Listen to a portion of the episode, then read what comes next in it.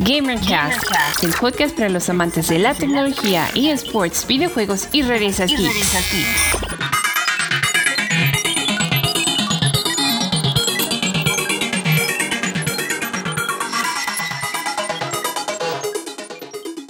Hola, ¿qué tal? Sean bienvenidos al podcast de GamerCast. Este es el tercer episodio. A mi lado se encuentra Richie Martínez. ¿Cómo estás, Richie? Muy bien, mi Vincent Ruth, ¿cómo estás tú? Muy bien, contento de que ya estamos en este tercer episodio de GamerCast, el podcast. Eh, bueno, hoy tenemos unas noticias interesantes que han sucedido a lo largo de esta semana y bueno, la primera de ellas es de que la tecnología 2G dirá adiós. Aproximadamente hace un año AT&T y Movistar anunciaron que en un futuro cercano dejarían de ofrecer el servicio de 2G en México. Y bueno, Richie, pues ese futuro cercano ya está a la vuelta, a la vuelta de la esquina, ya que. dando vuelta. Sí, ya que Movistar apagará el 2G en enero del 2021, quedando en funcionamiento solamente el 3G y el 4G. Y bueno, ¿esto cómo, cómo afecta a los usuarios? Pues bueno, el Instituto Federal de Telecomunicaciones reporta que hay 27 millones Así es, 27 millones de mexicanos que aún usan un dispositivo 2G. Y con estas medidas tendrán que migrar a un dispositivo 3G y 4G. Afortunadamente, y gracias a la gran variedad de marcas y modelos que hemos visto que han salido a lo largo de estos años, ya es posible acceder a un dispositivo 4G de bajo costo. Entonces, es una, pues sí, muchos dirán que, pues, ¿por qué sacan tantos modelos y, y tan variados, pues bueno, es que se tienen que adecuar a los bolsillos de diferentes personas y que es una de las medidas que tanto Movistar como, como otras empresas han optado de, manejar también teléfonos de gama baja para estas personas eh, que, que, no tienen un poder adquisitivo alto puedan adquirir su teléfono para seguir comunicados con, con sus familiares o mantener comunicado su negocio como tal. Entonces, pues bueno, a partir del 21, digo, a partir del de enero del 2021, pues bueno, 2G eh, dejará de, de, estar funcionando solo en la red de Movistar. De hecho, de las tres operadoras más grandes del país, Telcel es la única que ya no ofrece servicio de 2G. ATT aún no ha mencionado fecha en la que apagará su servicio. Ahora vamos a mencionar las características y diferencias entre las diferentes generaciones de telefonía móvil. La primera G, obviamente es 1G, es la abreviación de la primera generación que utilizaban tecnología analógica y fue lanzada en los años 80, o sea, ya hace un buen rato. Ya llovió. Y ya llovió. Y solo permitía el, el envío y la recepción de voz, nomás mensajes de voz. Era cuando salían estos tabicotes, ¿no? Estos famosos tabiques que, que, que muy pocas personas podían adquirirlas. Exactamente, traías tu maletita con tu teléfono.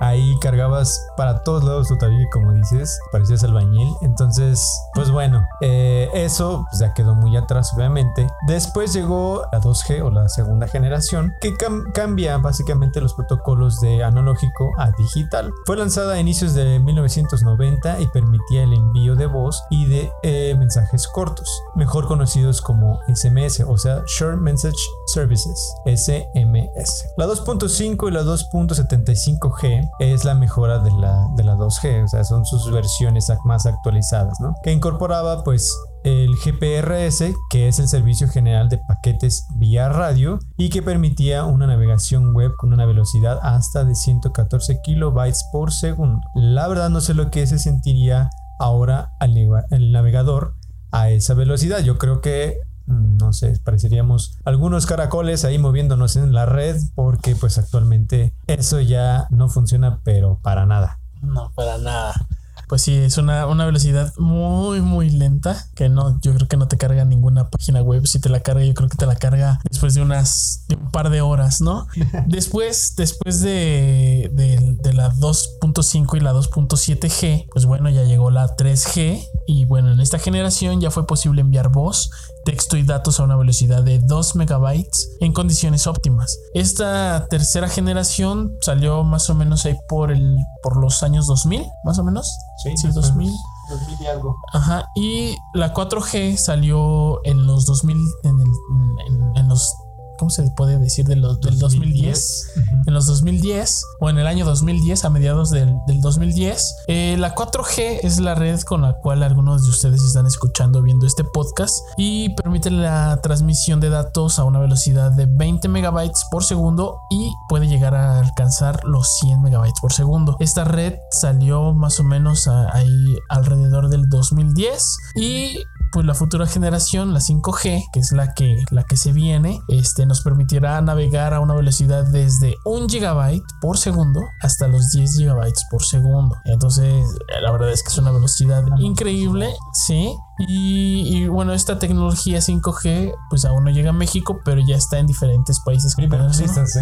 Sí. ya estamos cerca de que se despliegue la red 5G en México y esperemos que el próximo año poder disfrutar de esa tecnología, aunque sí, va a ser, sí vamos a tener que hacer una inversión para adquirir un dispositivo que soporte esta red, porque pues bueno, no los teléfonos actuales que tenemos nosotros no soportan, solamente soportan 4G, entonces pues sí hay que hacer una, una migración a dispositivos 5G.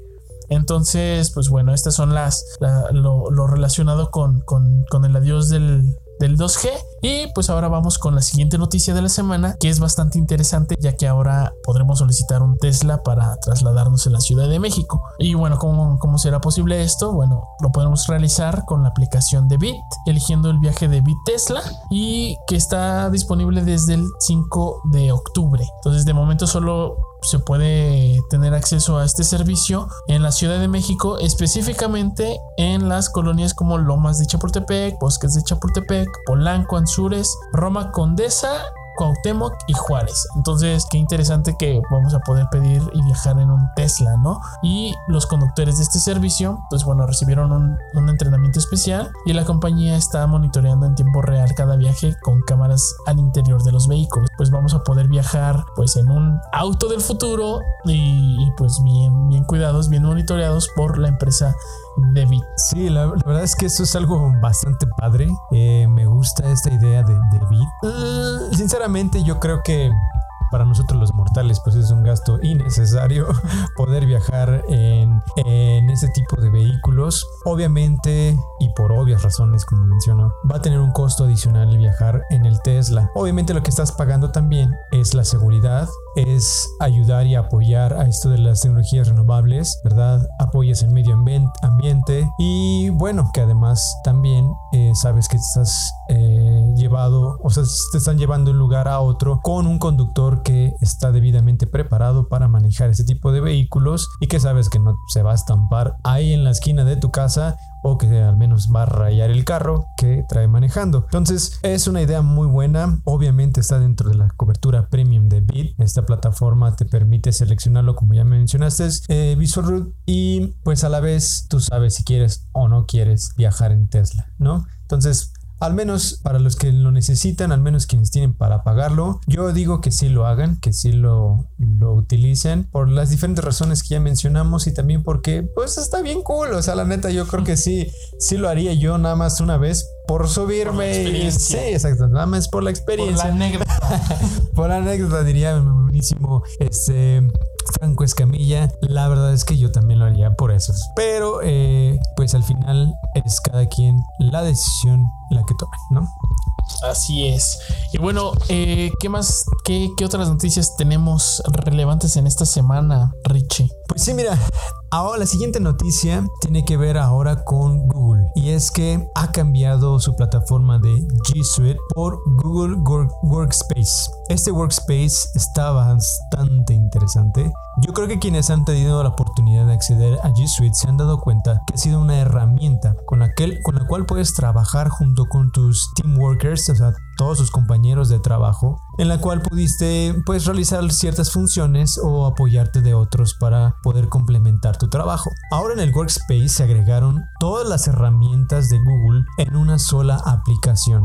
Es decir, tienes ahora correos empresariales, tienes tus hojas de cálculo, Word, etcétera. Tienes ahora lo que llamamos el Google Duo, es decir, vas a poder hacer tus reuniones mediante esta aplicación de Workspace. Vas a poder tener acceso al Drive también, es decir, vas a poder subir y bajar información. Todos los que estén ingresados a, la cuenta de Workspace, que ya sea tu empleador o quien la haya creado, haya abierto, va a tener la oportunidad de modificar, cambiar, agregar, comentar, acceder, etcétera, etcétera, a uno de los espacios que Workspace ha proporcionado. En lo personal creo que es una muy muy buena idea y ha surgido en el momento preciso. Creo que es una estrategia también de mercado el hecho de que salga ah, en este tiempo, en esta época. Que hayan, yo creo que se pusieron a trabajar así, pero de voladísima como Spiri González, ah, vato.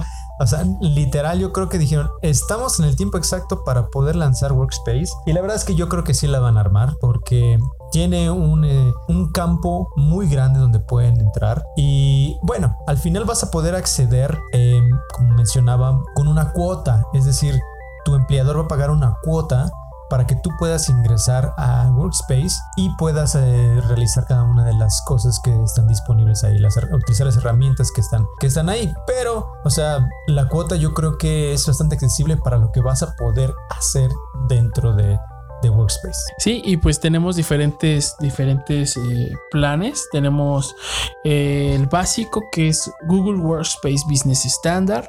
Tenemos el Enterprise Plus, Enterprise Standard, Business Plus y tenemos el Business Starter. Entonces, todas ellas cuentan con una prueba gratuita para que pues uno pueda acceder a la plataforma y ver las características y poder escoger la que más se, se acople a, nuestras necesidades, ¿no? Las necesidades de las empresas que, que tengan, ya sea mediana, grande o, pequeña empresa, ¿no? Entonces, pues la verdad es un, pues como dice, es un acierto el haber hecho esta renovación de la G Suite a, a, Google Workspace. Entonces, bastante, bastante interesante.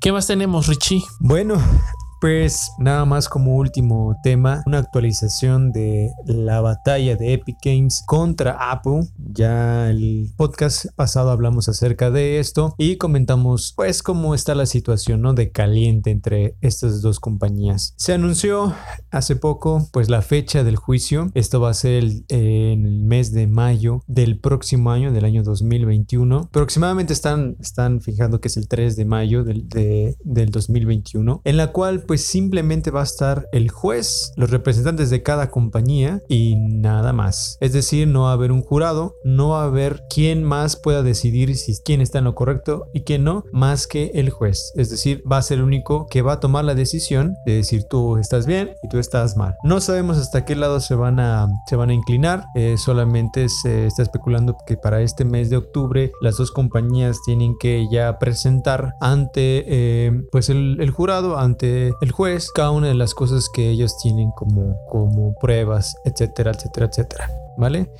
Entonces es simplemente una actualización de esto. Esperemos pues siete meses prácticamente a saber pues qué va a pasar. Ok, perfecto. Pues, pues nada, vamos a terminar pues bueno este, este episodio. La verdad es que ya vamos en el tercer capítulo. Nos sentimos muy felices de que pues ahí, ahí vamos con este podcast, el tercer capítulo. Vamos a ver este pues vamos a esperar a hacer muchos, muchos más y que nos sigan escuchando o viendo, dependiendo si lo están, si están viendo la repetición en YouTube o lo están escuchando el día de hoy, viernes. Y pues nada, eh, muchas gracias nuevamente por, por ser parte de esto, por, por, por la atención que nos ponen. Y pues yo me despido, yo soy Visual Root. Yo soy Richie Martínez. Y nos estamos viendo.